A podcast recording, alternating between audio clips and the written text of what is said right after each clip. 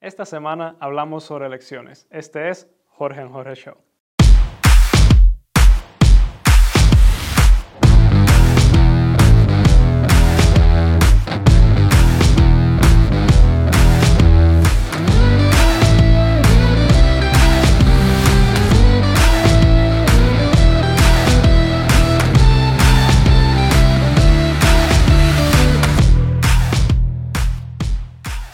Otra semana más de un pastor hispano en sus andanzas aquí en Estados Unidos, que obviamente es bastante irregular. Me he encontrado con nuevas personas y en una de las conversaciones que tuve, pues salió a surgir una pregunta a raíz de las conversaciones de las noticias que están ocurriendo a nuestro alrededor en estos últimos días. La pregunta, y cito textualmente, ¿qué puede hacer Dios en medio de toda esta locura que estamos viviendo? Una pregunta válida, interesante, muchos se lo hacen.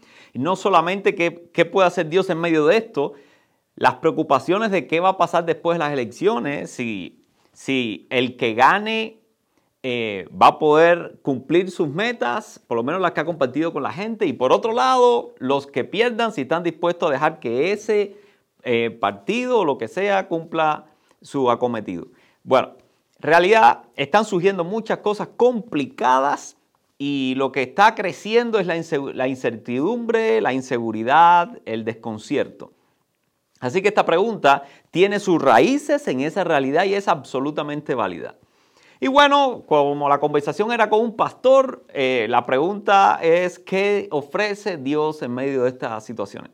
No hay que reinventar la rueda. Cuando uno va a Génesis, uno se encuentra ahí que Dios ofrece todo lo que tiene, lo pone en la mesa y se lo, y se lo da a Adán y Eva. Y ellos, bueno, obviamente toman sus propias decisiones. Y yo creo, yo quiero que nosotros eh, entendamos, partamos de este punto. Es difícil tratar con alguien que tiene libertad para escoger. Cuando una persona puede escoger entre varias opciones, en cierta forma se vuelve impredecible. Usted enamora a una muchacha, le puede decir que no, le puede decir que sí, le puede decir que sí, pero ahora no, le puede decir que no, pero tal vez en el futuro sí. Hay muchas combinaciones. Igual los muchachos. Entonces es, es difícil lidiar, tratar, encaminar, encauzar algo cuando tú tienes demasiadas variables que pueden surgir delante, eh, que, que pueden venir sobre la mesa. Y ese es el dilema que tienes tú como padre o tú como madre cuando quieres criar a un ser que puede tomar decisiones. Y es la posición en la que está Dios también. Dios tiene que tratar. ¿Qué puede hacer Dios con personas que pueden tomar sus propias decisiones? Ahí está el gran dilema, el peor y el más complicado dilema que se pueda enfrentar la humanidad. Dios quiso poner muy claro que el ser humano debería debería tener la oportunidad de elegir. Por eso puso un árbol de conocimiento del bien y del mal y dejó a, la decisión de Adán y Eva que tomaran o no de ese fruto. Pero más adelante también, cuando quería entrar a Israel a la tierra prometida, la misma historia. Quiero leer para usted en Deuteronomio 30, 19. Mire esto. Y esto no es un tema sencillo, este es el meollo del asunto, lo que hace complicado eh, entender lo que va a suceder, cómo, cómo lidiar con las personas. Dice así, a los cielos y a la tierra llamo por testigos hoy contra vosotros que he puesto delante la vida y la muerte, la bendición y la maldición. Y subraya ahora esta expresión de Dios. Escoge pues la vida. Escoge. Movámonos en el tiempo y vamos a ver a Jesucristo hablando con Nicodemo en el Nuevo Testamento, donde dice, donde la, la famosa frase, mi texto preferido, ¿verdad? De tal manera amó Dios al mundo que ha dado a su Hijo unigénito para que todo aquel que en Él cree, ahí nuevamente está implícita la realidad de la elección. ¿Qué se puede hacer?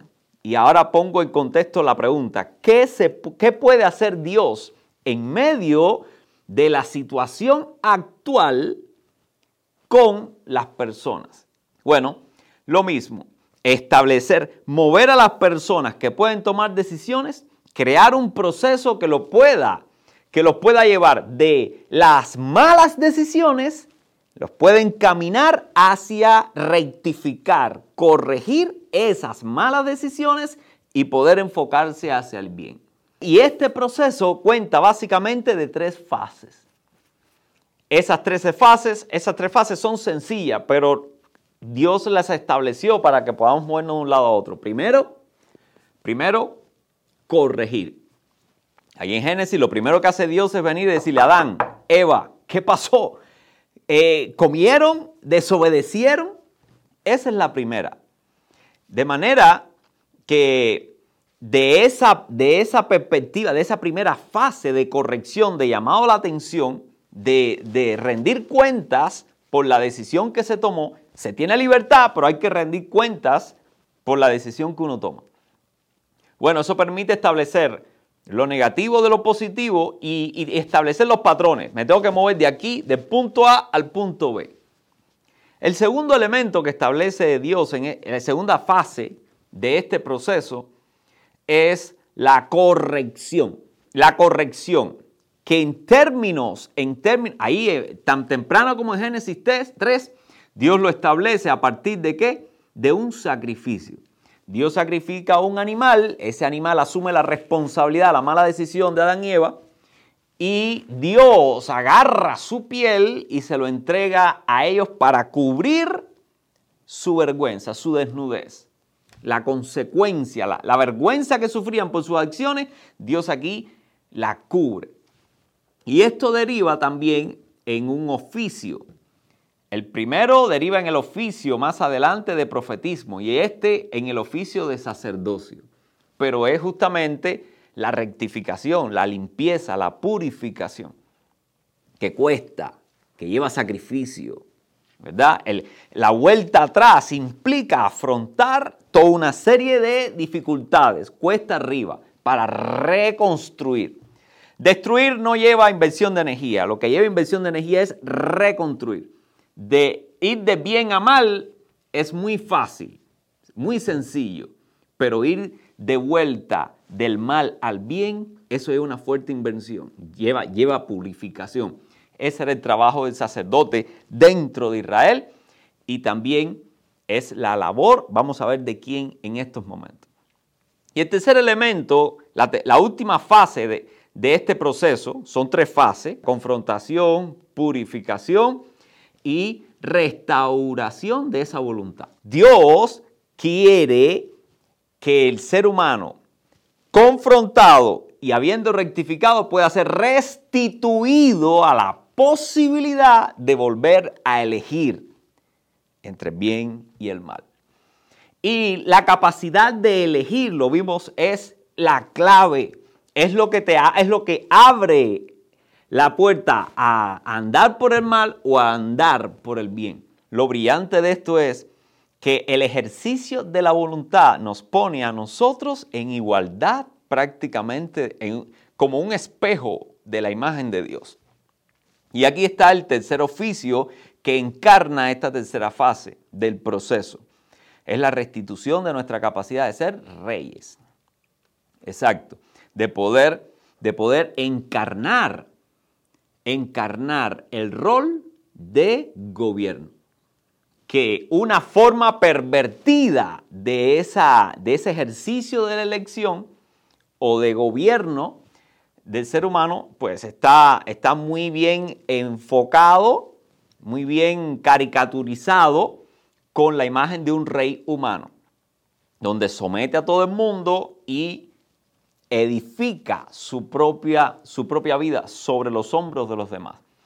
Pero el proyecto de rey, de reinado, de ejercicio de la voluntad pura, restaurada, que Dios establece es para, la imagen no es un rey con una corona, es un pastor que emplea todo el ejercicio de su voluntad, todo el potencial de sus elecciones en función de desarrollar el bien también en los demás.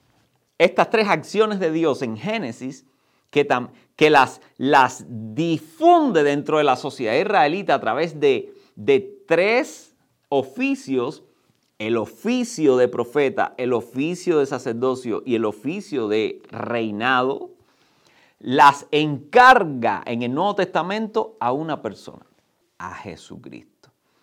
Y yo quiero aprovechar ahora y leer este pasaje donde, ve, donde podemos ver que Dios encomienda estas tres funciones a Jesús para que deje claro el camino de un erróneo ejercicio de nuestras elecciones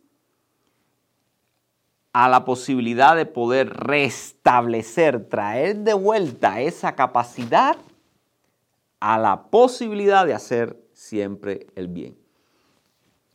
Dice así, Hebreos 1 del 1 al 3, Dios, habiendo hablado hace mucho tiempo, en muchas ocasiones y de muchas maneras a los padres por los profetas, y ahí ve usted ese, el desarrollo de ese oficio, en estos últimos días nos ha hablado por su Hijo, a quien constituyó heredero de todas las cosas, por medio de quien también hizo el universo.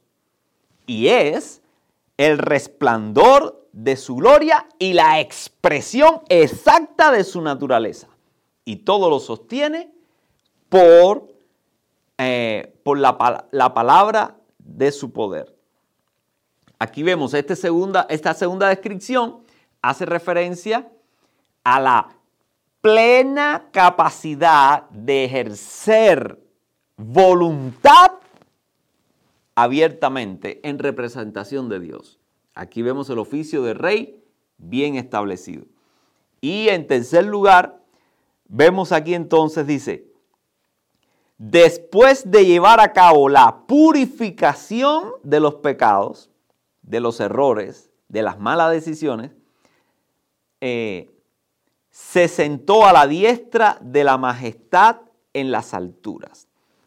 Y aquí vemos también como, a la alusión a la tercera función, que es la de sacerdocio, la de purificar todo lo que se ha degradado o ensuciado por transitar por el mal camino. Un proceso que Dios ha establecido para que a quien le ha dado la capacidad de poder elegir, cuando elija mal, está ese proceso que le permite restablecer nuevamente su actitud hacia el bien. Y eso ha sido encomendado hoy en día a Jesucristo. ¿Qué puede hacer Dios? ¿Qué puede hacer Dios en medio de toda esta locura por nosotros? Ya lo ha hecho. Nos ha dado la posibilidad de poder reconocer cuando actuamos mal. Nos ha dado entonces la, vía de poder ser purificado, restablecido, restaurado de, esa, de esa actitud y nos ha dado una segunda, una tercera oportunidad de poder volver a enfrentarnos a una lección, esta vez de manera positiva y hacia el bien. Esa ha sido la historia de mi vida. Esa fue la historia cuando conocí a Dios y pude verme en un espejo todos mis errores y encontrar la manera de poder eh, entrar en paz conmigo y con Dios a través del perdón eh, y, así beneficiarme de, su sacerdocio y volver a ser restaurado a la posibilidad de una segunda opción, de, una segunda, eh, de un segundo chance. Y sobre esos patrones, no solamente he dirigido mi vida, he dirigido también la vida de mi familia y de todos aquellos de los que soy responsable. La conclusión, que la historia de mi vida hubiera sido muy diferente de no haber existido ese proceso proceso que descubrí a la luz de las escrituras y que vi bien ejemplificado en la persona de Jesús. ¿Qué puede hacer Dios contigo, con tu familia? Pues te ha dado el camino de la rectificación. Pase, pase por esos tres elementos y vuelva a reiniciar el proceso de su vida, esta vez encaminado hacia el bien. Bueno, aquí estamos otra vez, después de una semana, viendo cómo, cómo sigue funcionando esta idea loca que, que se nos ocurrió hace dos semanas. Ah, hablando de, del tema que trataste hoy. Me gustó mucho cómo concluiste con, con la noción de que eres una persona diferente gracias a la oportunidad de tomar decisiones. Y desde que tú ya me has mencionado off camera, fuera de las cámaras, que tú piensas tratar estos temas más adelante, o sea, más en detalles. No, no quiero meterme mucho en el contenido porque eso es algo que con lo que nos enfrentaremos más adelante, pero sí quiero, especialmente porque a lo mejor alguien que no nos conoce y ve, y ve este, este pequeño show que estamos haciendo y se pregunta quién rayos somos nosotros. Y vi una oportunidad para, para bueno, para dejarte, para dejarte hablar a rienda suelta sobre el Evangelio. Y bueno, y, simplemente quién tú eras y cómo llegaste ahí. Bueno, es peligroso dejarme hablar a rienda suelta. Ah, no, yo, yo, estoy, yo estoy aquí para eso. Yo, yo soy los braques aquí. Bueno, nací en una sociedad comunista y quien ha visto la película La Omega Z puede llevarse una idea, ¿no? Eh, estamos hablando de, de, una persona que desde que nace le, le, están llevando de la mano prácticamente a, a, a, un futuro predeterminado. De alguna manera traté de sacar el mejor, beneficio de eso y acercar lo más que pudiera a, mis deseos, a mis gustos, ese predeterminismo de la sociedad comunista en Cuba. Ya yo iba bastante bien aceptando la idea y, de alguna forma responder al establishment de una, eh, o sea, como ellos esperaban de mí, pero tener una vida paralela, una vida por detrás, donde yo pudiera realizarme como persona, que pudiera ser un poco más libre. Es la hipocresía de la que finalmente termina sufriendo la mayoría de las personas que que tratan de acomodarse a una sociedad eh, que predispone el futuro de la gente. ¿Y ¿Los predispone en qué sentido? Por ejemplo, en mi caso, yo quería ser médico desde, desde, que tenía uso de razón. En Cuba, primero era difícil, pero después al presidente se le ocurrió hacer un destacamento de, de, médicos porque tenía la idea de poder desarrollar la medicina e incluso exportarla en un futuro, porque eso traía muy, eh, eh, mucha, mucha buena reputación para el país. Bueno, porque él creó ese destacamento, se abrieron las puertas para ese deseo que yo tenía de ser médico. ¿Y por qué médico? Quería ser médico por una, un extraño sentimiento de ser relevante. O sea, yo quería importar. Y hay dos formas en las que podía hacerlo, eso me fue muy claro desde el principio. Una, ayudando a las personas. Dos, resolviendo problemas. Y, las, y ambas cosas congeniaban muy armónicamente en, la medicina. Y al mismo tiempo eh, ayudaba, cumplía con las expectativas que existían, o sea, que estaban predispuestas. Bueno, en el tiempo en el que me tocó hacer la decisión, pues estaba creado ese, esa oportunidad social donde masivamente se, impulsaba a la juventud a que, a que estudiara medicina. Entonces, algunas cosas soplaron, algunos vientos soplaron a mi favor, pero hubo muchos que terminaron estudiando medicina que no les interesaba para nada, que no era, su realidad no era la mía.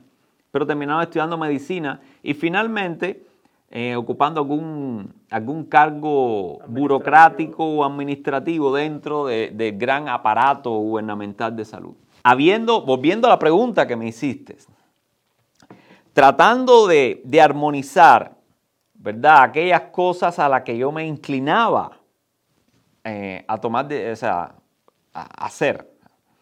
Y por otro lado, encontrando los vientos que soplaban a mi alrededor, logré armonizar pero eso no, no encajaba 100%, ¿verdad?, con las elecciones, las elecciones que yo podía haber hecho.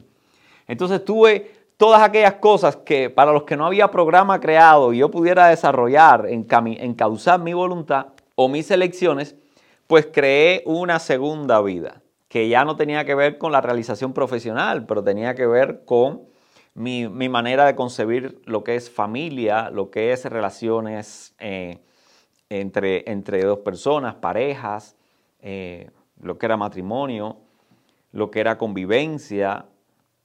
O sea, toda esa realidad que se escapaba de, de los proyectos netamente del país, gubernamentales. O sea, lo que es vida personal y vida profesional. Exacto, la vida personal, pues entonces había una dicotomía. Ahí tenía un poco más de eh, capacidad de elección. En, la, vida personal. En la vida personal, claro.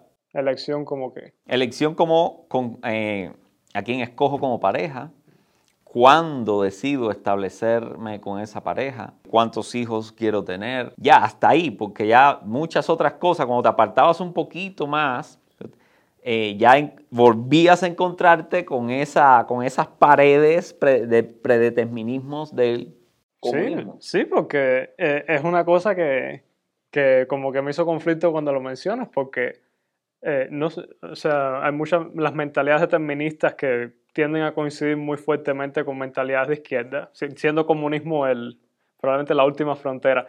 Eh, eh, tienden, esa, esas disciplinas, esas, esas mentalidades tienden a, ser muy robustas, cuando, muy, muy cerradas cuando se trata de decisiones personales. Eh, un ejemplo es la idea de moderna, muy actual aquí en Estados Unidos, sobre todo, o en el mundo occidental, en, especialmente en países desarrollados, que uno no debe ni casarse ni tener hijos hasta que tenga un nivel de seguridad que, bueno, que relativamente arbitrario. Pero hay ciertas reglas sociales que se imponen y yo me imagino que, bueno, siendo el comunismo la última frontera, no, se, se ponga, o sea, existan ciertos, quizás no escritos por ley, pero, pero sí, o sea, implícitos Sí, bueno, tú fuiste buena parte, la mayor parte de tu vida también, aunque eres joven, la viviste ahí. Sí, pero no, no tuve que tomar ningún tipo de decisión. Eh, o sea, yo no, yo siempre estuve fuera porque yo nací, ya cuando yo nací, ustedes éramos todos parte de la iglesia, yo nací rebelde. Yo, nací en, en, contra del molde, o sea, a, pesar de, existir, yo, yo veía ciertos modelos. Eh, yo veía, era una cosa muy normal que ahora yo miro para atrás y con horror pero de los que ustedes me, guardaron mucho era la idea de, de, influenciar a niños menores de 10 años a, a, pensar, a pensar de manera adulta en cuestión de, bueno, en, en, en cuestiones semisexuales. Y, y, eso era un, eso era un more social, o sea, e, existía natural en la sociedad. Eh, y, o sea, por eso digo, yo experimenté ciertos moldes, experimenté ciertas expectativas, pero desde la perspectiva de afuera. Tú, al contrario, tú, eh, tú viviste dentro de los moldes. Tú, te, tú eh, te becaste, o sea, te fuiste de tu casa a vivir en, en, la, escuela donde estabas desde los 12 años hasta los 18. Entonces, pero lo interesante, el punto que tú me decías, ¿cómo, cómo sucedió en mí eh, ese cambio, no? Bueno, llegó un punto donde las propias circunstancias a las que se nos, habíamos, se nos habían acostumbrado a reaccionar eh, cayeron. La economía se vino abajo y todo toda, toda la expectativa del caminito que había, o sea, que se había trazado hacia el futuro y que la gente estaba esperando en nuestro país, en, la Cuba de, de, los años 80, pues en los 90 se vino abajo. Y rápidamente tuvimos que empezar, o sea, salimos a buscar respuestas. O sea, hasta ese entonces tú todavía estabas más o menos dentro de los moldes tanto personales como profesionales. Sí, yo estaba tratando de surfear, ¿verdad? Eh, entre esa necesidad de, tomar decisiones propias, pero por otro lado, eh, un poco acomodado. Sí, porque ser, doctor tiene cierto prestigio, eso es una cosa que... Sí, pero bueno, no, no me refiero a esa comodidad, me refiero a la comodidad de saber que hay un gobierno ahí que dice que se va a responsabilizar de todo, de mi presente, de mi futuro, de mi familia. A lo que le decían el porvenir. Exacto, exacto, el hombre nuevo. O sea, en el programa del comunismo estaba crear un hombre nuevo y, y el comunismo tenía planes para casi todas las facetas de la vida del ser humano. Bueno, antes de mover, bueno, dentro de eso, porque el hombre nuevo es uno de mis temas preferidos para hablar. Eh, cuando yo hablo con alguien que se identifica con movimientos de izquierda aquí sobre todo. Mm. El hombre nuevo es, es, lo que hablamos, esa robustez, esa, esa, mentalidad cerrada. El hombre nuevo era el proyecto del Che Guevara que... E, e, es que es gracioso compararlo con, lo, con, con la gente que adora al Che Guevara. El hombre nuevo era probablemente lo, lo más rígido, lo más parecido al Ubermensch de los, de los nazis. Eh, el hombre que tiene que, bueno, tú lo conoces mejor que yo, pero pero el hombre que no puede ser religioso, no puede ser, bueno, ciertamente no podía ser homosexual, no podía, ¿qué más? Eh, no podía, tenía que hacer deporte, tenía que ser masculino, tenía que, eh, o sea... Tenía que ser, saber de cultura, tenía que saber eh, desarrollarse dentro de las artes, o sea, debería, debería desarrollarse en todas las facetas de la proyección humana. Y obviamente en la mayoría de, o sea, eso dejaba fuera a una buena parte de la población. Que por cierto, ¿qué les pasó a ciertas partes de esa población durante los 70, 80? Bueno, poco a poco los muchachos empezaban a descubrir que no habían espacios para ellos.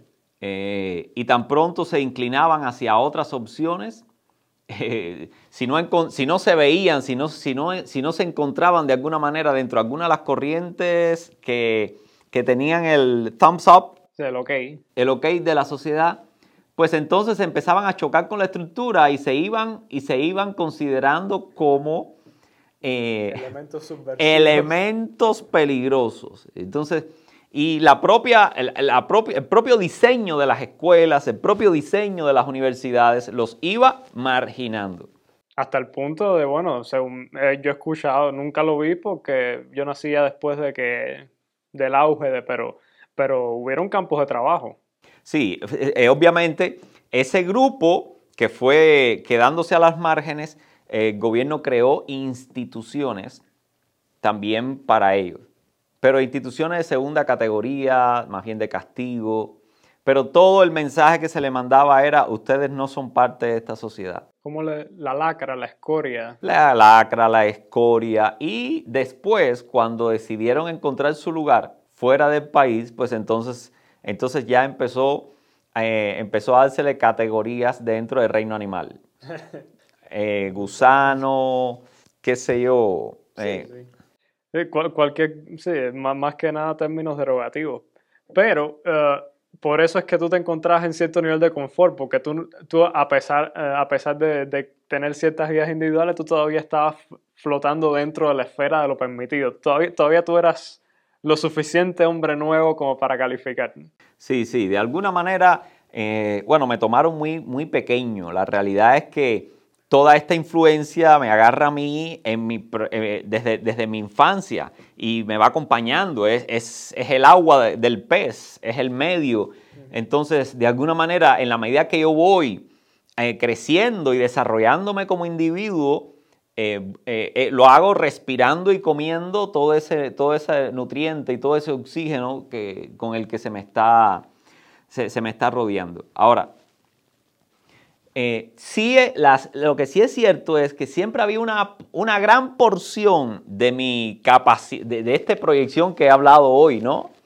Esta capacidad de elegir, que, que, es la que nos identifica como individuos, como personas a la imagen de Dios yo había logrado canalizarla, eh, había logrado encontrar un punto medio entre el medio predeterminista que me forzaba a entrar dentro de una camisa y mis gustos personales. O sea, coincidían algunas cosas.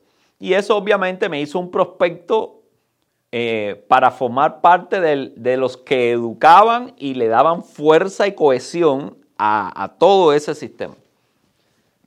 La cosa se tronchó cuando conocí el Evangelio. Y, es una, esto es un punto pivotal porque, porque es literalmente tú estás sacrificando eh, la en este momento tú sacrificas la, tu posición social con la ventaja que tuviese. O sea, dentro de la isla, dentro del sistema, en el agua, tú, tú podías nadar. Y, pero oh, yo iba haciendo uno dentro de la cadena alimenticia, yo iba haciendo tipo eh, tiburón o... o qué sé yo, barracuda. De camino al, predador Apex. Sí, claro, o sea, todo el mundo trata de llegar hasta allí. Y sin embargo, tú llegaste a un momento y dijiste, ¿sabes qué? Voy a meterme en el campamento de los deplorables, en el, en el, en el grupo de los indeseables de la lacra. Voy a dejar todo esto de lado y voy a, y voy a bueno, no poco a poco, pero el hecho nada más de, de, de, de eh, flirtear con religión, ya, ya, eso te está metiendo en un territorio peligroso con los ideales revolucionarios. Oh, claro, por supuesto. ¿Por qué razón alguien haría eso? ¿Por qué razón alguien sale de, de, de, tener la posibilidad de ser el, el, el, pez grande en el estanque y se convierte en, en el gusano? Bueno, primeramente, con la crisis económica el agua se estaba enturbiando. o sea, eh, o sea, ¿qué, tan crisis económica estamos hablando? Estamos hablando de, una sociedad donde eh, la gente ya no trabajaba, donde la electricidad era cuatro horas al día, donde no había comida. O sea, Cuba Buena Primera perdió todo su, su contacto con el exterior y, y su lugar dentro de un comercio internacional donde se le había asignado la tarea de producir azúcar. Entonces ahora estaba produciendo azúcar y no tenía ni a quién vendérsela y no sabía producir nada más. O sea, caímos en, no teníamos ni los insumos para poder producir ese azúcar. Entonces caímos en una crisis y, todos, bueno, buena parte de los que habíamos encontrado ese camino decíamos, bueno, ¿qué le ha pasado a esta agua? ¿Entiende? No se puede respirar ni dentro aquí, no se puede nadar, no se puede visualizar hacia adelante no va a haber ni peces que comer. No, no, hay cadena de alimentación aquí, no hay nada. Entonces fue la, la misma realidad fue la que te, te, encendió el bombillo, te dijo, hay algo aquí que no está funcionando. Y lo cual es importante porque yo no puedo decir que descubrí a Dios, me atrajo y fui detrás de él. O sea, yo, yo tengo que eh, enfrentar la realidad de que, de que ese, ese ambiente que había, estaba sustituyendo a Dios, a, Dios para los religiosos. Y que además iba a ser el incentivo y iba a ser el vehículo que nos iba a conducir hacia, hacia el futuro glorioso y brillante. De buena primera, no conducía a nadie, se volvió un caos.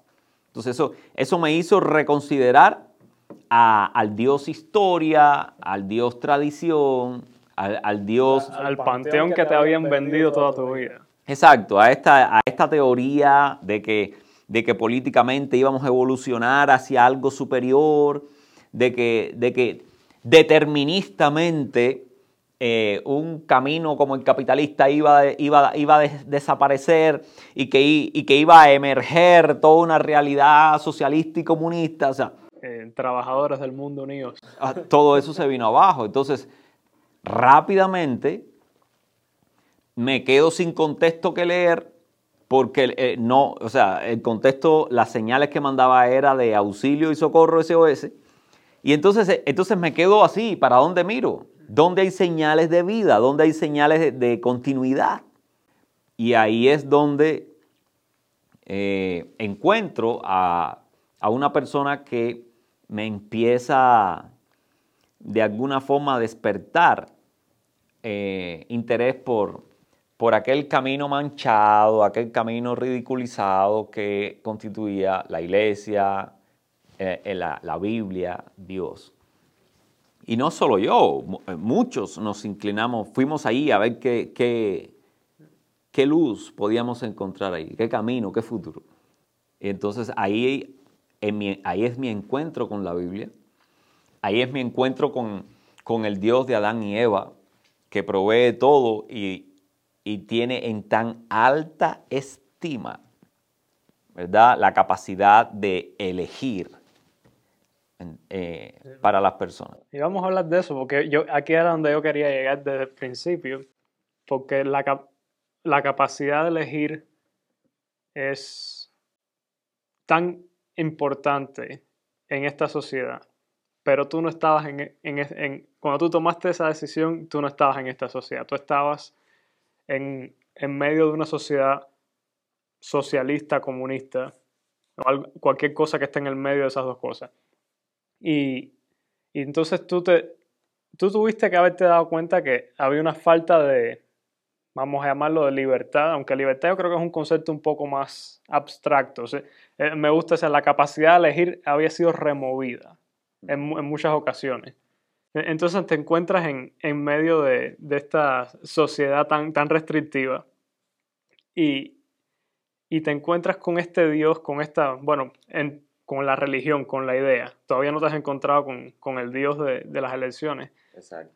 Pero, pero, pero libertad y decisiones, la capacidad de elegir es algo tan poderoso dentro de la Biblia. Eh, lo ves constantemente, desde el principio, lo que, nos, lo, que nos, lo que nos hace tan cercanos a Dios. A mí, me gusta decir lo que el, el, ADN de Dios en nosotros es esa capacidad de escoger. Su imagen propia. Sí, eh, es, y, y, entonces hay un contraste muy grande, estar en una sociedad restrictiva, en una sociedad donde la libertad pasa a un segundo plano. Y, e, es increíble cómo eso logra pasar. Yo personalmente creo que las personas no se inclinan hacia la libertad naturalmente. Yo creo que las personas se inclinan hacia la seguridad. Yo creo que, bueno, no, tú no pudiste cambiar de opinión hasta que, te, hasta que perdiste la seguridad, hasta que todo se cayó, hasta que el agua se enturbió, te sentiste, vamos a decir, en peligro o en una situación e-, en una situación shaky, que, de inseguridad. Y, y, entonces es cuando te, ves eh, te ves motivado a tomar una decisión. Es como, o sea, Adán y Eva toman una decisión y todo se... Y, el, y de repente los ojos se abren. Se, se, vuelven conscientes de, de, la existencia de, de la malevolencia, se dan cuenta de, de que ellos están en, en un estado de pecado, en un estado de, de, maldad, en un estado que como consecuencia es muerte. Y te voy a, y quiero saber cuál es tu opinión sobre este pensamiento que te voy a poner sobre la mesa. A pesar de que la libertad, las decisiones es algo tan importante en la Biblia, yo pienso, y bueno, como yo, muchas otras personas, filósofos y pensadores eh, piensan también, que la libertad no es, no es un instinto humano, que la libertad es de hecho algo superior. Para mí ahí es donde llegaba la conexión con el ADN de Dios, que realmente los seres humanos tienden a, a buscar seguridad por encima de todo. No sé si estás de acuerdo con ese pensamiento. No puedo decir que sea el 100%, o sea, que eso ocurra en el 100% creo que eh, si hay un grupo de personas que de alguna forma no, tienen este espíritu de, pioneer, que, por los, que son los que son más tradicionales, son personas que buscan más el asentamiento, que obviamente su principal eh, ideal es la, la seguridad. Sí, no, o sea, la seguridad como ideal está bien, pero yo me refiero a la naturaleza. Me refiero a que, o sea, que hay gente que va, que la gente tiende naturalmente a sacrificar la libertad, la capacidad de escoger, con tal de que alguien escoja por ellos. Y yo creo que la Cuba comunista es un ejemplo perfecto. O sea, eh, los comunistas te, te, dan un rango de elecciones, pero la mayoría del tiempo te están diciendo eh, qué es lo que vas a hacer tú nunca tienes que tomar decisiones por tu cuenta. O sea, tú vas a la universidad y ellos escogen lo que tú vas a, estudiar. porque hay un límite de carreras, hay un límite de lo que tú puedes hacer. Te gradúas y ellos te dan un trabajo. Tú no tienes que salir a buscar un trabajo. Que al mismo tiempo tú no puedes salir a buscar un mejor trabajo que te dan, pero, pero no, te, no te quedas sin trabajo. E, es un medio, es una garantía. Y yo creo que la mayoría de las personas instintivamente tienden a ser así. Ejemplo de eso es actualmente, tú hay muchas personas que, um, por ejemplo, la cuestión de, del desempleo. O sea, ¿por qué razón voy a, si el desempleo me paga 500 dólares a la semana, ¿por qué voy a agarrar un trabajo que me paga 400? Porque, o sea, a pesar de que el trabajo me va a dar propósito, me va a dar una responsabilidad, me va a dar algo que hacer. Y, me va a dar la posibilidad de que a lo mejor en tres meses estoy haciendo 600 a la semana, pero, la gente, pero nadie va a tomar, la mayoría de la gente no toma ese riesgo. La mayoría de la gente prefiere que los cuiden a pesar de las consecuencias a, su, eh, a nivel individual. Yo creo, que, eh, yo creo que es una cuestión, es una cosa muy, muy común. La mayoría de la gente es, no prefiere, tiene la tendencia a sacrificar su libertad a favor, del, a favor de, de que alguien se ocupe de ellos. Que al fin y al cabo ese es el comunismo. Ok, y por eso yo no dudo de que haya una cierta cantidad de gente que esté de acuerdo con eso. Pero mira los propios que establecieron el comunismo en Cuba, la revolución. Ellos fueron en contra de la posibilidad, eh, eh, vivieron arriesgándolo todo, hasta su propia vida.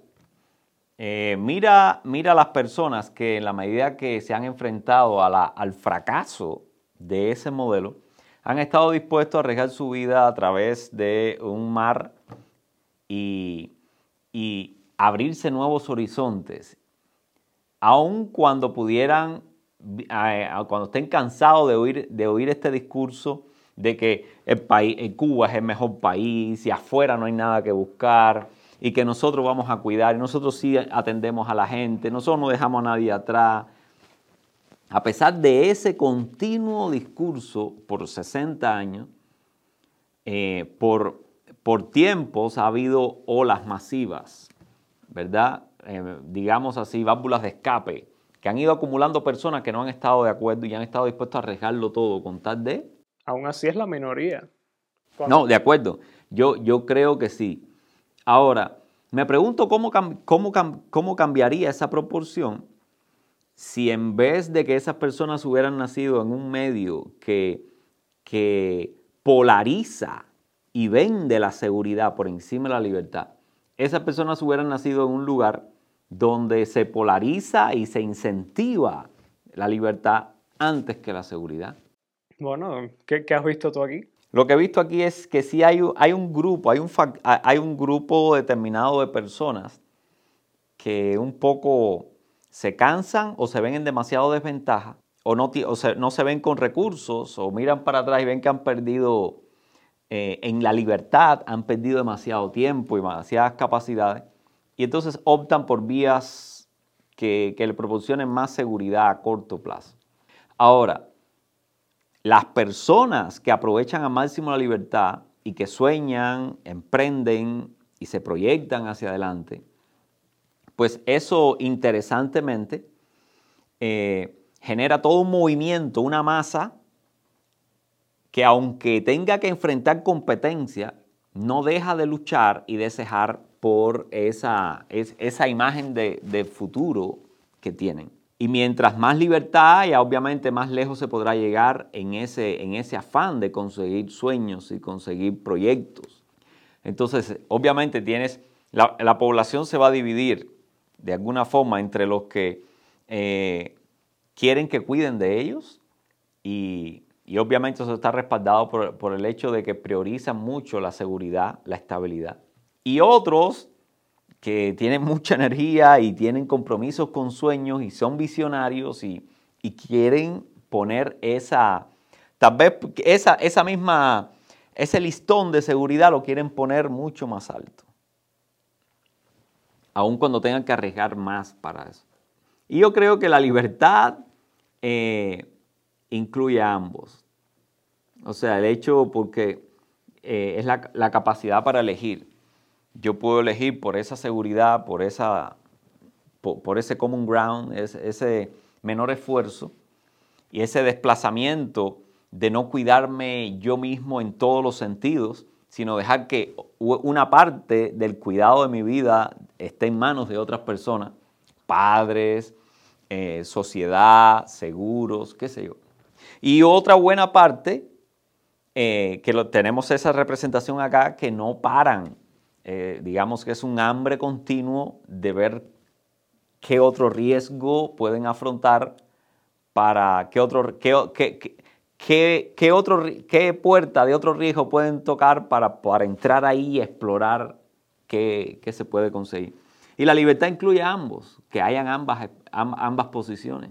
No, por supuesto. Eh, o te comes la manzana o no te la comes. Pero, pero Eso lo permite en mucha mayor dimensión una sociedad donde la libertad esté por encima de todo y tú puedas escoger cualquiera de esas dos cosas. A una sociedad como la que yo vengo, donde polariza en función de qué, de la seguridad y del paternalismo, para que no tengas iniciativa propia, sino formes parte o alimentes la iniciativa de, en este caso, del gobierno. Por supuesto, pero, pero nosotros creemos que la libertad es un, es un derecho innato, o sea, que uno nace con, esa, con la capacidad de escoger. Y, la, y cuando, tú, cuando se llega a un punto como, como la Cuba comunista, que, tú te, que, que, la misma, que la misma sociedad o los poderes que controlan la sociedad, o sea, ellos llegaron ahí con apoyo popular. Ellos, ellos, tienen, ellos no los derrocan en parte porque hay un status quo, al menos. y, y, es donde yo digo, o sea, hay gente que, que, no quiere perder el, el, pancito de la bodega, no quiere, no quiere perder la, la tarjeta de, de raciones, o sea, que es nada, pero al menos es, es algo. Y, y, yo creo que, que, es una tendencia muy humana de, de, de querer, de estar dispuesto a sacrificar tus libertades si eso significa que, vas a tener algo garantizado. Oh, interesantemente, eso, o sea, eso es un fenómeno interesante, pero fíjate cómo es muy polarizado para, para el área económica. O sea, si tú vienes aquí y le dices a alguien, mira, te voy a ofrecer seguridad, yo te, yo te voy a decir con quién tú te tienes que casar. Y yo te voy a asegurar que esa persona va a estar al lado tuyo toda la vida. Y yo te voy, yo te voy a, y yo te voy a dar la seguridad de que puedas tener, eh, por ejemplo, dos hijos, pero no más de dos. Y yo puedo darte la seguridad, o sea, y yo te empiezo a vender seguridades por, o sea, porque tú cedas tus libertades. Bueno, eso interesantemente a nivel macro social eh, aplica y tiene muchos adeptos en la cuestión económica, pero cuando tú te metes aún más, cuando tú quieres aplicar eso a todas las áreas del desenvolvimiento humano, y yo quiero aplicar ese principio a todas las pequeñas y simples decisiones que tú puedes, que tú puedes tener, dónde vivir, eh, con quién relacionarte. Vamos a ver ahora cómo respondemos, porque todo el mundo quiere tener esas libertades. Mira antes, los padres escogían por, eh, por, las, por, las, por sus hijos con quién debían de casarse y lo hacían para darle la mayor capacidad de seguridad a ellos y a su futuro. Contra eso se reveló la humanidad entera. Entonces, no quiere la persona, ¿por qué la persona quisiera arrogarse el derecho de elegir su pareja, aun cuando lo que tiene son 18 o 19 años? Y la, y la posibilidad en proporción, eh, eh, eh, la, la, probabilidad de que falle en escoger su pareja es extremadamente alta.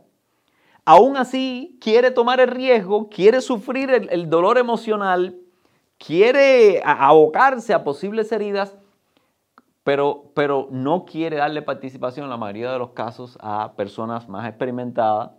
¿Por qué? Déjame desafiar ese punto de vista, porque como tú dijiste, ya universalmente, bueno, en algunos lugares, pero en esta sociedad eso no es una práctica común, al contrario, eh, es que no, ni siquiera se ofrece, pero yo creo que un, un punto de vista para ilustrar mi punto sería, en esta misma circunstancia, cuando alguien decide evitar esos, compromisos. O sea, por la razón por la que hay un alto índice de riesgo, un alto índice de, probabilidad de, de, fracaso, simplemente evita, eh, esa persona evita el compromiso. Sí, pero fíjate, el punto que estamos viendo es cuán innato es. Y la, y la forma de verificar esa, esa naturalidad, esa espontaneidad, es en las, horas, en, las edades tempranas de la vida. Obvia, está claro que en la medida que tú avances, las heridas te van a hacer reconsiderar los instintos. Pero el instinto de libertad está muy por encima. Tú puedes ver niño, adolescente, joven, solamente cuando, cuando se llega a la edad adulta, o sea, se ha tenido suficiente eh, eh, cicatrices en la espalda, entonces que uno reconsidera eso y llega al punto de eh, temerle tanto a la libertad que cede esos derechos en función de seguridad. Ya está cansado, ya está, no le queda, no tiene fuerza, no tiene tiempo para amar un proyecto de vida. Eso es una realidad. Pero innatamente, o sea, en la flor de la vida, con ese impulso, donde el impulso estaba salvaje, pues lo que ves ahí es el, el hambre por la libertad, el hambre por... Libertad no es lo mismo que libertinaje. No, de acuerdo. Pero como se entiende, en un ser caído es libertinaje. Mm, en parte, pero si tú fueras a evaluar la sociedad americana en general, en una escala del 1 al 100, en deseo de libertad, ¿en dónde tú los pones? Ya estamos hablando de otro punto.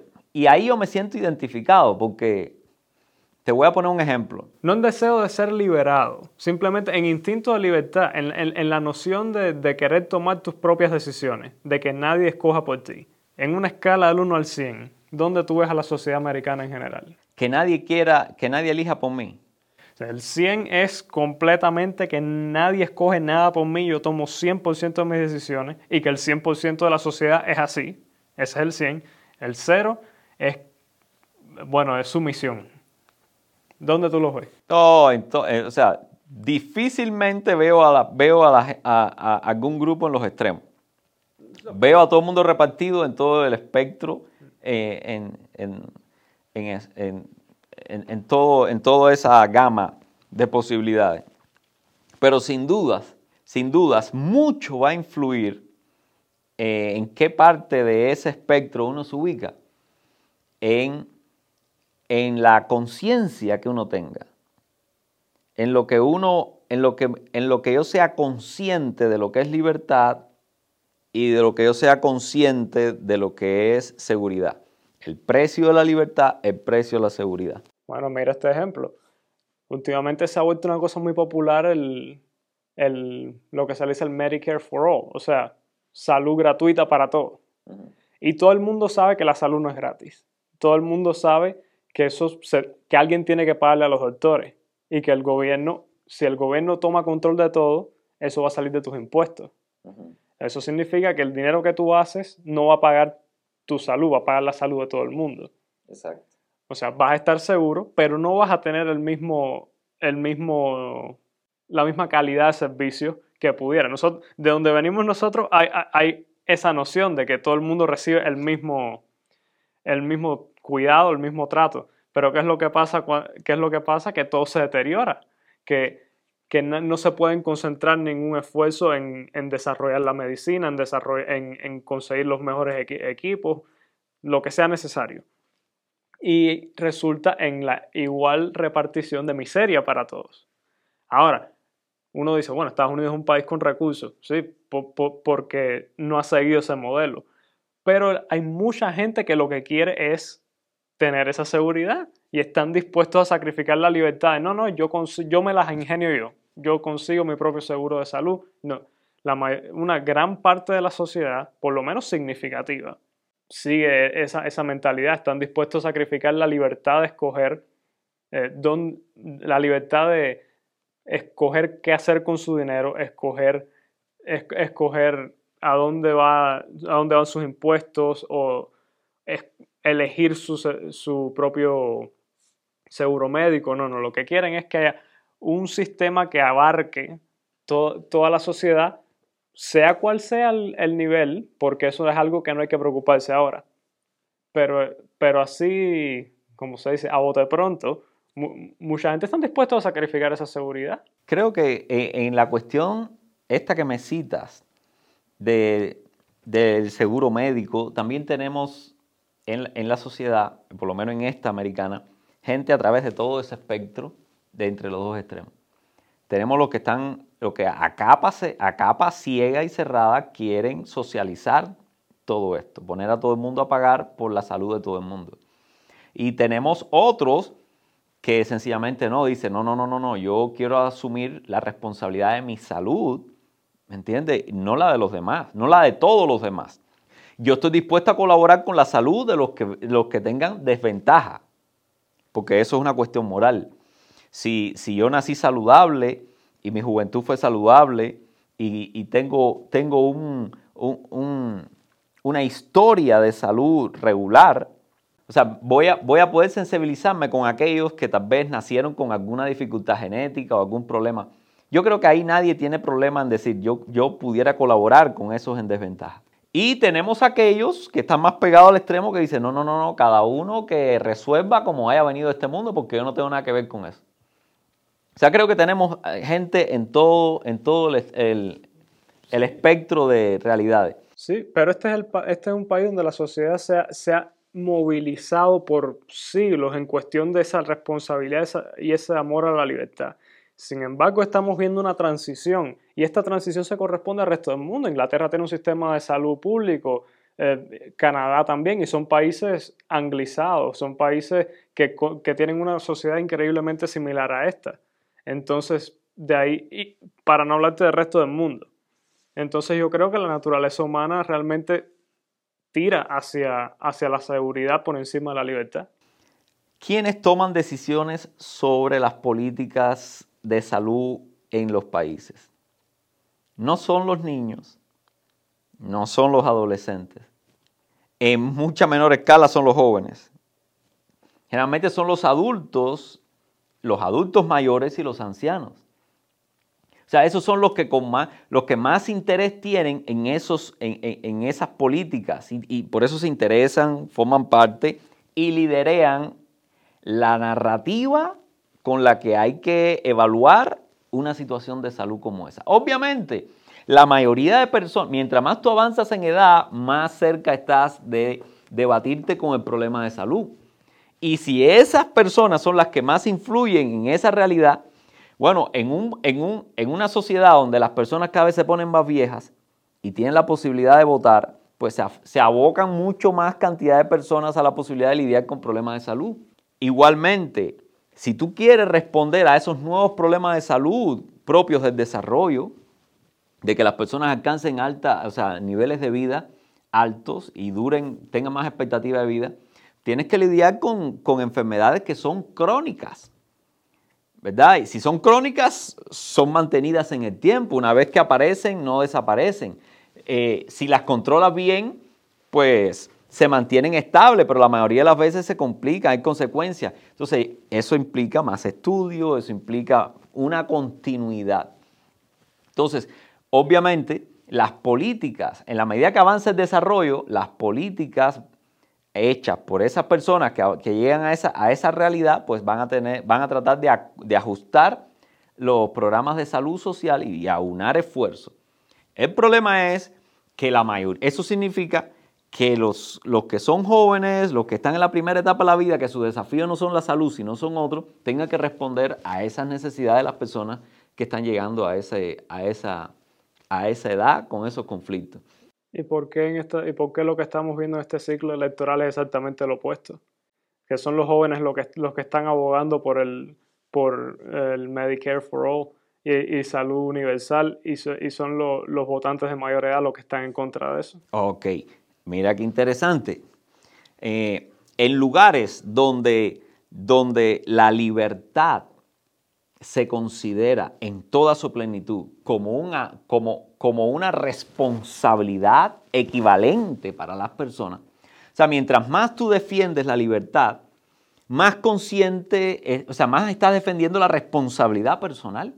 Entonces, la mayoría, o sea, en Estados Unidos tenemos un fenómeno interesante. Eh, la experiencia americana es de una libertad, yo diría, más salvaje, más profunda que la europea.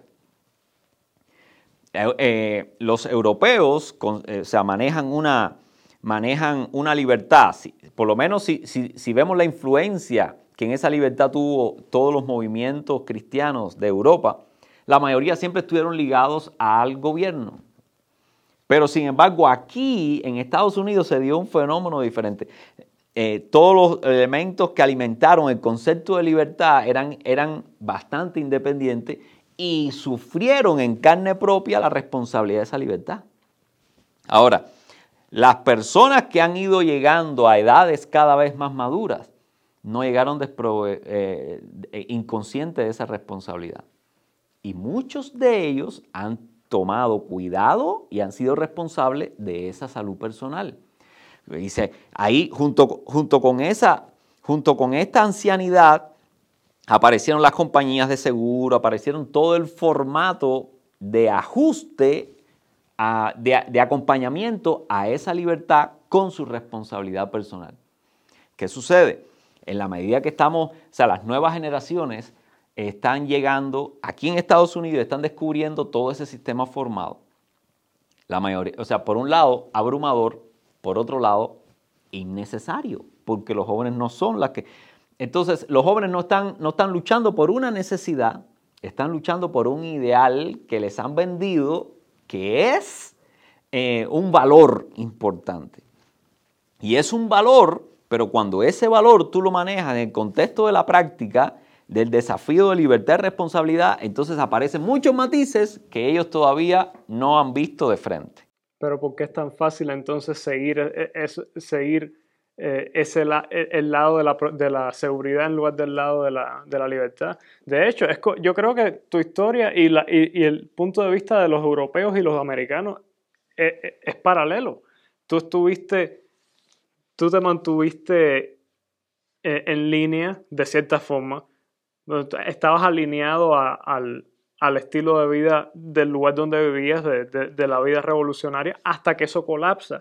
Los, los, los emigrantes europeos que vinieron a América, originalmente y mayoritariamente venían huyendo de algo, huyendo de persecución religiosa originalmente, persecuciones étnicas, judíos, rusos. Libertad, buscando liberarse de porque el medio lo hizo imposible. El medio o sea que el punto, el, punto de partida es la seguridad, es, el instinto. Y uno solamente persigue la libertad cuando hay una motivación detrás de eso. La motivación es, es casi que reactiva. En muy pocas personas esa motivación es natural. Hay muy pocas personas que, que, tienen esa motivación natural de esa, esa, ese valor, esa, de, salir y explorar el, mundo, de afrontar los peligros que vienen en lugar de, obtener algo. Yo creo que lo natural es buscar esa seguridad. Pues claro, eh, o sea, la seguridad uno la busca porque es muy fácil reconocer en, eh, eh, los peligros. O sea, los seres humanos descubrimos, o sea, ponemos mucho más atención lo que pone en peligro la vida a lo que mejora la vida. ¿Por qué? Porque mejora la vida es algo que viene eh, como consecuencia de haber resuelto, ¿me entiende?, la supervivencia. Ahora, ahí por eso, ah, por eso es tan importante el Evangelio. Porque el Evangelio no separa la seguridad de la libertad como nosotros lo vemos separado en el contexto de la práctica diaria, porque nos estamos enfrentando a situaciones críticas porque nosotros estamos reaccionando a un medio corrupto y que amenaza muchas de nuestras seguridades. Pero mira esto, cuando uno ve, cuando uno desarrolla una cosmovisión evangélica, donde, donde se ve una proyección, donde el entorno que yo aprendo y del que me nutro es un entorno forjado por el ideal que nos ofrece Dios acerca de quiénes somos nosotros. Entonces yo dejo de ser reactivo a las, situaciones y yo empiezo a ser proactivo al ofrecimiento. Y entonces eh, ahí, es donde, ahí es donde la libertad adquiere un matiz superior. La libertad nos pone a jugar a un eh, nos pone a jugar a la vida en un nivel que trasciende mucho el nivel que nosotros podemos forjar como seres humanos de manera eh, desconectada con Dios. Necesitamos revelación. Necesitamos alguien que nos pinte una figura de algo que nuestra mente no puede, no puede entender y descubrir porque está muy atada a realidades de supervivencia. Pero cuando nosotros tenemos a alguien que viene y nos habla de, de nos habla de una realidad superior, nos pinta un sueño y además nos pone un ejemplo de alguien que lo transitó y lo alcanzó y que ofrece apoyo en ese, en ese, en ese andar. Oh, eh, eso fue, esa es mi experiencia. No, estoy de acuerdo. Que, que mi pregunta fue al principio, o sea, ¿cuál es el instinto y cuál, y, cuál es la, el, el contrainstinto? Y, ahí, y, yo creo que estás, estás de acuerdo conmigo de la forma en la que hablas. Pues yo creo que el Evangelio está, es tan valioso por ese sentido, porque, porque te, te, eh, te motiva, te recomienda a, alejarte de esas, del deseo detrimental de seguridad. O sea, obviamente hay una razón por la cual existe el miedo, una razón por la cual existe la inseguridad, porque te mantiene vivo. Pero al mismo tiempo, el Evangelio te, te, promueve e, ese, ese valor de, de, tomar tú las decisiones. Te pinta, o sea, por eso, o sea, el Evangelio, el Evangelio te provee elementos del futuro del cual tú, yacimientos de fuerza, de movilidad, de convicción, ¿me entiendes? Que no están aquí ahora, están en el futuro. Entonces imagínate cuando tú, cuando la vida que uno vive es reactiva, donde todo lo que uno busca para motivarse es de ayer o es de hoy. Y eso es lo que le pasa al ser humano cuando, cuando se desconecta de Dios. Pero Dios tiene algo superior. ¿Me entiendes? Dios dice, agarra fuerza de lo que no ha sucedido. Agarra fuerza de lo que puede hacer. Usa la gasolina como la esperanza, como la fe, como, como, como el amor, el ideal del amor. Son cosas que uno no tiene aquí, que uno no, no, las puede, no, no puede agarrar los momentos, alimentarse de eso para seguir adelante. Es algo que está en el futuro, a, a lo cual uno puede dirigirse. Y eso eso va, o sea, cuando uno, cuando uno se monta en esa realidad, uno se da cuenta que el ser humano está hecho para eso. El ser humano está hecho para reaccionar a las circunstancias, para fajarse, para vivir esquivando y poder darle un golpe a lo que tiene delante. El ser humano está hecho para vivir moviéndose hacia algo, para conducir, para gobernar, para orientar, para mover las cosas hacia un futuro, no, para, no, no en estado de supervivencia. Ahí tenemos, ¿qué es más poderoso que la fe? ¿Qué es más poderoso? Yo te diría, yo creo que la esperanza es más poderosa que el, que el miedo. Yo creo que el amor es más poderoso que el miedo. Y yo creo que la, la, la fe es más poderosa que el miedo. Estoy de acuerdo pero, la, pero esas cosas no, yo, mi punto es que no ocurren naturalmente, el miedo ocurre naturalmente, el miedo es el camino fácil. O, sea, ahí estamos de acuerdo. pero ese ha sido mi punto desde el principio. O sea, pero mira esto. El instinto. El instinto del ser humano bajo la situación que tenemos, lo podemos ver en, la primera, en las primeras etapas de la vida, donde no tenemos una evaluación eh, crítica de, de las circunstancias, de los peligros alrededor. Entonces, si no tenemos una perspectiva clara de todos los temores que pueden dar el traste con nuestra vida, eh, estamos en igualdad de condiciones. Cuando tú creces, tú eres consciente de todos los peligros que pueden, poner que pueden dar el traste con tu seguridad. Pero en la infancia, tú no tienes conocimiento ni de una cosa ni de otra. Y la tendencia, la tendencia de, los jóvenes es a ser temerarios, no a tener temor. De hecho, si tú no velas cuidadosamente de un niño o de un adolescente, se, destruye, se, muere, se, mete en situaciones donde, donde, donde puede perder la vida. En la medida que la vida le va enseñando... Yo creo que eso depende de la personalidad.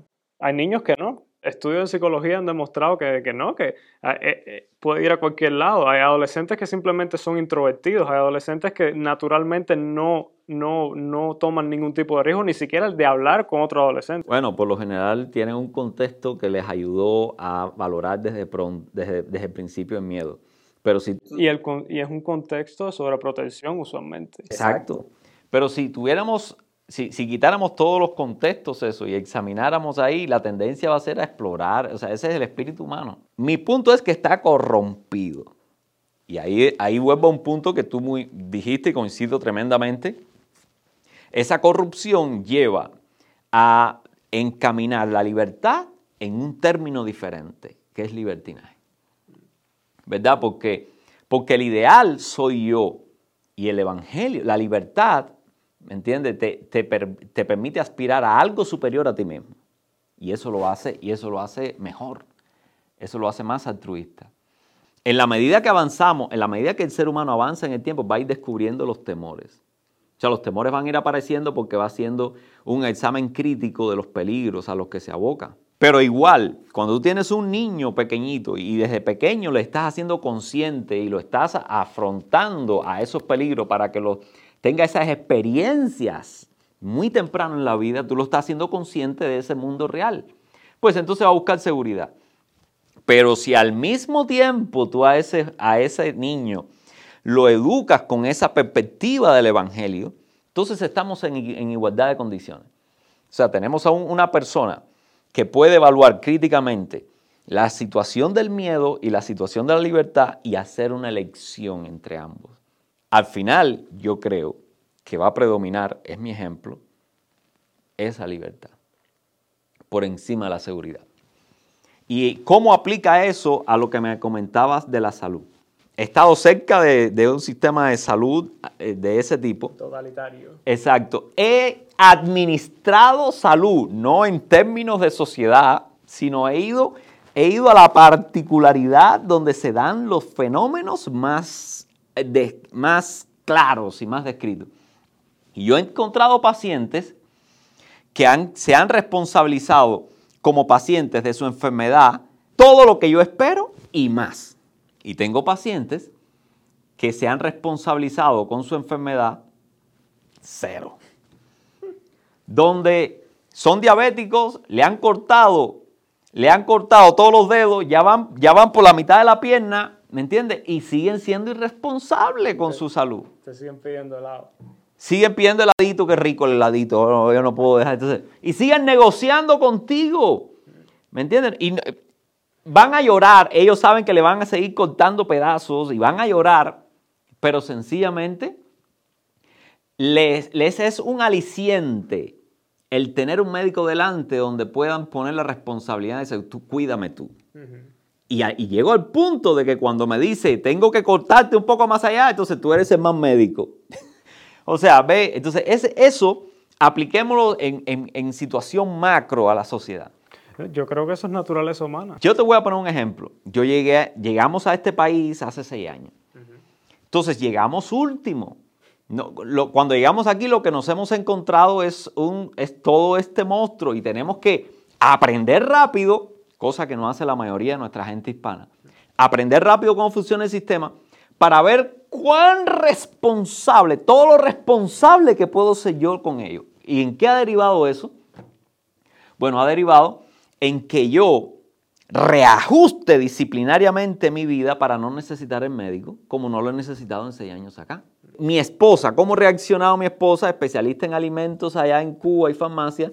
Pues eh, eh, informarse de todos los elementos que involucran, eh, están involucrados en la dieta del ser humano aquí y tratar de establecer una dieta lo más saludable posible. ¿Me entiendes? Y eso se lo hemos inculcado a ustedes. ¿Cuántas veces hemos necesitado nosotros el seguro médico? Yo, que tengo 51 años. Sí, tengo 51 años, para yo te estoy haciendo revelaciones aquí. Pero con 51 años, ¿cuántas veces yo he requerido del médico? Poco. Hoy mismo, todavía tengo la marca aquí porque hoy fue mi, mi, mi, encuentro anual. Encuentro anual que, que lo cubre el seguro. Pero cuando yo voy ahí, el médico me hace las preguntas, me toma la presión, ve, ve la presión de oxígeno que se mueve en mi sangre, eh, ve, los patrones de salud en seis años en línea, mantengo el mismo peso, mantengo la misma presión. o sea, la exclamación de él me habla a mí mucho de lo que habitualmente ve. Indisciplina. Lo que habitualmente ve es indisciplina. Se asombra de encontrar a una persona en perfecto estado de salud ¿Cuántas veces, yo con 51 años, cuántas veces eh, uso el médico en el año? Una sola vez. Mientras más responsabilidad tengamos en las personas, te lo digo como médico, menos factores de riesgo aparecerán en las personas y menos carga de, para, para un sistema de salud. Entonces, ah, que hay un grupo que sí necesitaría apoyo porque vino a este mundo con desventaja.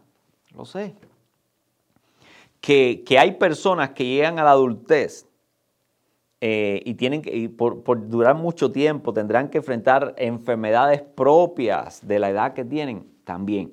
Bueno, ayudemos a esos casos particulares, pero, pero responsabilizar a todo el mundo con la salud de todo el mundo.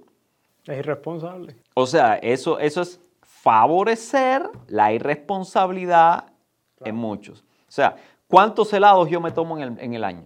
Cero. Ah, yo, no quiero tomar helado. Claro que quiero tomar helado. Pero entonces ahora, ahora vamos al, al, tenor general de las, de, de las personas en Estados Unidos. ¿Cuántas bolitas de helado se tomaron las personas en Estados Unidos este año?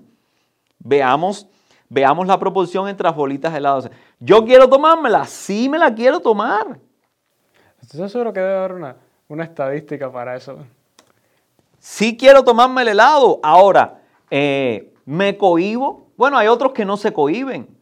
Bueno, si no se cohiben tendrán que asumir alguna responsabilidad desde el punto de vista médico. Ah, la tengo que asumir yo también.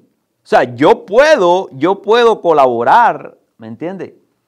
Y, y te voy a ser sincero, me voy a motivar a colaborar con el que hace su esfuerzo como yo. O sea, y ahí me encuentro de frente al problema de, la socialización. Que no, esté, no, es que esté en contra de la, socialización, yo estoy en contra de la, irresponsabilidad. ¿Quieres saber cuál es el averaje de cuánto helado se consume un americano al año? ¿Cuánto? 23 libras. ¿23 libras de helado? El averaje, un americano promedio al año, 23 libras de helado. Eh, estamos hablando de que en, en 10 años son 230 libras. ¿Cuántas veces mi peso me he comido yo en 10 años en helado nada más? ¿Y dónde va a parar todo? O sea, hay que ser responsable. Entonces, es por eso yo creo que no se, al final no puedes regularlo con una ley para todo el mundo. O sea, cuando tú no pones de frente a la persona con su responsabilidad. Lo que hace es que la difiere y va, y va a culpar siempre a alguien, porque eh, eh, las consecuencias van a aparecer. ¿A quién se van a asumir, a quién se van a responsabilizar con esas consecuencias? No me voy a, o sea, la mayoría de las veces no lo hago yo conmigo mismo. Voy a buscar el sistema, esto, lo otro. Eso me va a permitir dos cosas, ¿me entiendes? Soy víctima, y no tengo la culpa, entonces no tengo que trabajar conmigo. Pero le echo la culpa a otro y otro tiene que trabajar por mí. Entonces volvemos al ciclo de irresponsabilidad. Por eso, sin Jesucristo, yo creo que no vamos a tener ni siquiera un sistema de salud eh, justo. Porque el sistema de salud justo, a mi entender, es de que tengan ayuda a los que están en desventaja, pero que los que han sido conscientemente irresponsables tengan que afrontar esa irresponsabilidad. Ah, que los demás quieran de manera voluntaria colaborar contigo, habiendo sido irresponsable tú y yo habiendo sido responsable, bueno, eso déjenmelo en términos de libertad. Yo quiero hacerlo. Porque, porque ¿por qué yo soy responsable, acumulo dinero y puedo ayudar a otro? Y me van a quitar a mí la posibilidad de ser generoso, ¿me entiendes? Con esa persona que lo necesita. Porque si me lo quitan del impuesto, pues entonces yo no pudiera ser generoso. O sea, mi generosidad, mi generosidad se queda limitada porque otro es el que va a ser generoso con él. Entonces yo no puedo tener tampoco esa posibilidad. Soy responsable, quiero ayudar y no puedo ser generoso con esa persona. No puedo tener un, un intercambio persona a persona de generosidad. Entonces es complicado. Entonces yo creo que el Evangelio nos da una pista pero difícilmente, difícilmente sin, sin la responsabilidad personal, a partir de, un, de, una relación personal con Cristo, estas cosas se puedan conseguir.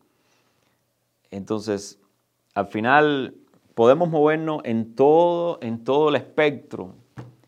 E incluso podemos tener, hacerlo más complicado, meter una estructura que se llama Estado a también mejorar, a tratar de mejorar todas esas cosas sin particularizar las realidades. Si no particularizas las realidades, no puedes particularizar la responsabilidad. Porque esa cosa como responsabilidad social de la sociedad, eso es como decir todo. Y cuando se dice todo... Eh, no es nadie. Y ahí mismo, ahí mismo estabas tú y yo creo que, que eh, es un buen momento para seguir la historia, porque ahí estabas tú en el momento en el que, o sea, tú estabas actuando como médico en el momento en que decidiste empezar a, a caminar en, en, en, los caminos de Dios. Exacto. Entonces, te encuentras ahí en, en esa encrucijada entre, entre, el modelo social, socialista, y, y, la promesa de libertad y responsabilidad que viene con el Evangelio. ¿Qué pasa en ese momento? Bueno, primero quiero darte una, eh, una historia, tú la conoces, pero para quienes nos están escuchando no, para que vean el punto de inanición en cuanto a elección que yo tuve. La primera vez que vine a Estados Unidos, vine con los zapatos medio rotos. Así que eh, mi pastor, con que vino conmigo, a lo mejor está viendo este mensaje, Rini, si estás ahí, a lo mejor no te acuerdas de, esta, de este momento, pero esto marcó mi vida. Eh, conocimos un amigo de mi pastor Rini y fuimos juntos, o sea, y de alguna forma terminamos en una tienda aquí en Estados Unidos para comprar zapatos. Yo me vi delante de, de la muralla china de zapatos. Y yo sencillamente me bloqueé, yo no supe entre tantas opciones, yo no tenía un procedimiento. Esto fue en los años 90, mucho antes de nosotros habernos mudado para acá. 98, tiene que haber sido enero del 98. Entonces fui ahí. Imagínense, yo, yo necesité auxilio para, para que alguien me pudiera llevar por un procedimiento, eh, un procedimiento que me ayudara a, tomar una decisión tan ridícula como un par de zapatos. Bueno, ¿de qué color lo quieres? ¿Lo quieres con cordones o mocasines? ¿Lo quieres de varios colores o de un solo color? Y así fui eh, estrechando las opciones hasta conseguir la, que finalmente obtuve. O sea, esa crisis produce el socialismo. Te puede llevar al punto de no de estar, sentirte tan seguro de que otro tome las decisiones de, qué zapato necesitas tú. O sea, tú, no, tú, no, vas y compras tus zapatos, los zapatos se te asignan. Exacto, tú tienes una asignación de zapatos y que te toca. Entonces, ve, uno, el socialismo, por lo menos el socialismo en el que yo viví, produjo un ser humano que desarrollo, inteligencia, experiencia de elección casi nula. Entonces, bueno, eh, ese era yo. Ese tipo de personas eh, va, afrontando, va haciendo preguntas al Evangelio acerca de, esta cuestión de las elecciones, de, la capacidad de elegir. Y bueno, llego aquí a Estados Unidos. Pero yo a Estados Unidos aquí, haciendo un ejercicio en el que me motivó el Evangelio, eh, mientras, mientras seguía viviendo en, ese socialismo cerrado, pero ya desde una perspectiva de desafío. Ya cuando yo me enfrento a esta realidad, yo empiezo a desafiar al sistema con respecto al, al modelo del hombre nuevo que ellos estaban figurando y el modelo de nueva criatura que el Evangelio me presentaba. Entonces, cuando llego aquí, ya yo llego, ya yo llevo ya yo llego con, cierta, con cierto desarrollo, ¿me entiendes? En, con cierto conocimiento y con cierta experiencia, limitada por supuesto, en el uso de la libertad. Y bueno, obviamente, aquí tengo que caer en el mensaje de hoy. O sea, a ese grado de libertad no se puede llevar. O sea, ese, a ese estado de gobernar mi propia vida eh, de, ser, responsable por mis actos, lo cual me permite a mí tomar decisiones que no afecten primero a mí, ni afecten a mi, a mi familia, ni a mi comunidad. Eh, entrenado por este ministerio del pastorado, llegué por profecía, por, por enfrentar la profecía, enfrentar eh, el anuncio y hasta la denuncia de todo lo que se opone a esa libertad por un proceso de que, de una vez que uno entiende la diferencia, pues procesarlo y darse cuenta cuán lejos está uno de esa realidad y tomar el camino de, de eh, eh, entender que, que esa distancia que tengo de la libertad es por la distancia que tengo de Dios. Resolver esa distancia, acoplarme con Dios. Y desde, la desde el ideal de ser humano de Dios, empezar a conducirme. Entonces llego aquí preparado, entrenado en el proceso. ¿En el proceso de qué? De estudiar, de conocer, de, de, adentrarme en la luz, en la revelación de cómo son las cosas. No tener miedo ni escudarme de la, de la responsabilidad que debo asumir, sino asumirla al 100%. Y entonces moverme a, la tercera etapa, a estar a la altura de poder eh, tomar decisiones en mi vida o a la altura de esto, de poder recomendar y acompañar a las personas a que, a que lleguen al mismo punto, que lleguen a tomar decisiones que sean buenas para ellos, que sean buenas para su familia y sus hijos y sean buenas para los que les rodean. Hablando tanto de elegir y de elecciones que uno tiene que hacer en su vida y ya estamos acercándonos al final de... llegó el tema. Ah, es imposible no pensar en el momento en el que estamos ahora mismo. Venga, venga, hay que entrarle de frente. Estamos en, un, estamos en un tiempo de elecciones. Ese es el punto. Estamos en un momento donde, o sea, ¿qué más que elegir que la persona, las personas a cargo de, o sea, los timoneles del navío que es este país? La gente que, que se van a responsabilizar por los, las decisiones que se tomen adelante. O sea, las decisiones empiezan con nosotros tomando una decisión, tomando una elección. Yo creo que tú me, contabas eh, hace unos días que la razón por la cual tú desarrollaste este tema específicamente es porque varias personas se te han acercado, se te han acercado, pero con dudas. Aparentemente muchas dudas sobre qué cuál es la, decisión correcta que, que se podría tomar. Y Yendo un poco más allá de ello, yo diría, la votación en sí no es la responsabilidad.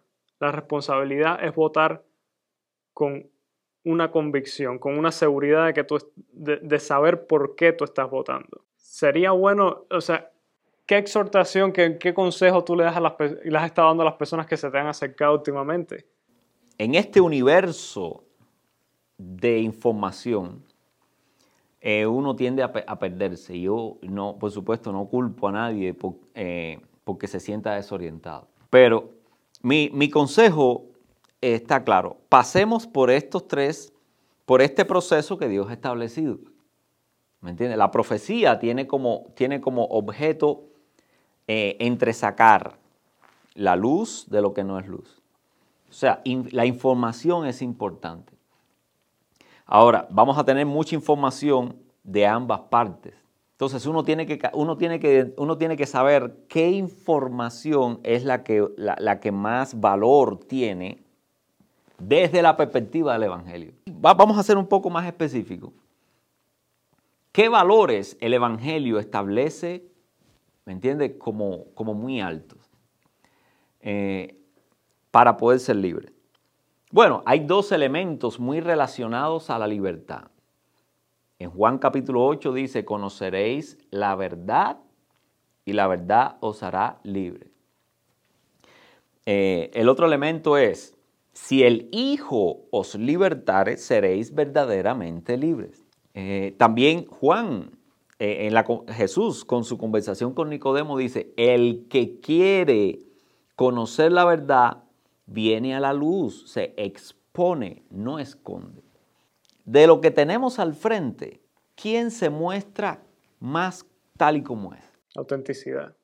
Aún antes de la justicia, la, mayoría de las personas quieren personas justas. Pero es que detrás de la justicia se esconde mucho, mucha, mucha falsedad.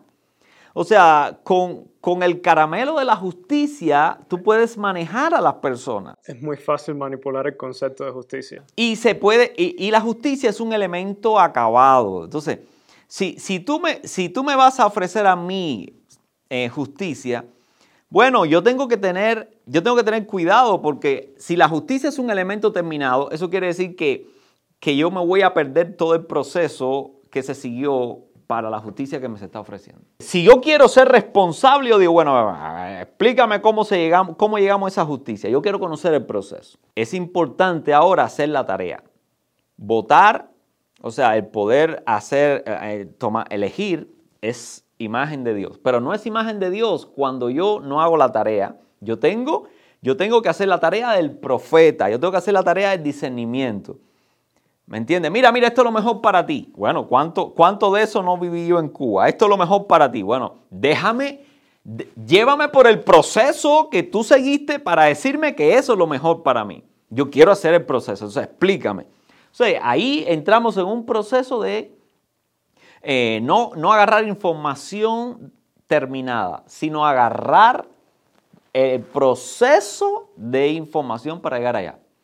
Y bueno, no podemos hacer un, no podemos tener conversaciones con, con, los candidatos directamente, desgraciadamente, pero uno puede ver quién, tiene, quién oculta menos, quién, quién, tiene menos temor a, eh, a, exponerse. A exponerse. ¿Quién, ¿Quién tiene menos temor a que se forme una segunda imagen de sí mismo? Yo prefiero un hijo eh, que sea, que me diga lo que piensa, que sea tal y como es, a otro, a otro, a un hijo que yo me entere con 18 años, ¿me entiende? ¿Qué es lo que realmente pensaba de mí? De hecho, mi tarea como padre es meterme en el corazón y en la mente de mis hijos para saber qué se está produciendo ahí. Entonces, la verdad eh, empieza por un compromiso con la imagen que uno tiene. Esa puede ser mala y puede ser buena. Me ayudará a mí. Pero si no tengo la opción, si todo me todo parece que es bueno, entonces, bueno, eh, es difícil. Entonces, la verdad es importante en el proceso. Y esto es una de las cosas que yo recomiendo. Si usted no tiene mucha idea sobre cómo, cómo elegir, a quién elegir en estas votaciones, busque a alguien que haya hecho la tarea pero alguien en, lo que usted, en quien usted confíe y en quien usted respete y que lo ayude a hacer esa tarea porque ya tiempo no tiene mucho. En resumen, responsabilícese por su voto. Solamente a través de la responsabilidad se va a lograr la última libertad que es la de tener un dicho en quién va a gobernar esta nación. Exacto. Si usted cree que, eh, que tomando partido eh, de alguna de, eh, con alguno de los candidatos, sin haber sido lo suficientemente profeta conmigo mismo en mi tiempo, que sin hacer eso estoy haciendo uso de la libertad. Al contrario. Al contrario, estamos sirviendo a la seguridad. Estamos sirviendo a exactamente. Nos estamos inclinando, nos estamos dejando, nos estamos abandonando, recostando la cabeza sobre aquel que me venda más seguridad donde más fácil parezca. Exacto, donde menos, menos desafío tenga que enfrentar yo. Y yo recuerdo, hubo un presidente que dijo, no se trata de ver qué puede hacer el país por ti, sino qué puedes hacer tú.